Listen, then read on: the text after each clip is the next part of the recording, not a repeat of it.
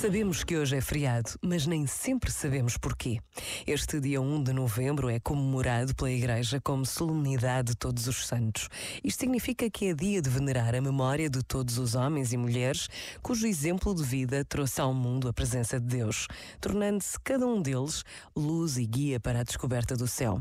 Conhecer a vida dos homens e mulheres cuja santidade é reconhecida e cuja veneração não tem fronteiras é sempre uma lição de espanto e de humildade. Pensa nisto e boa noite. Este momento está disponível em podcast no site e na app.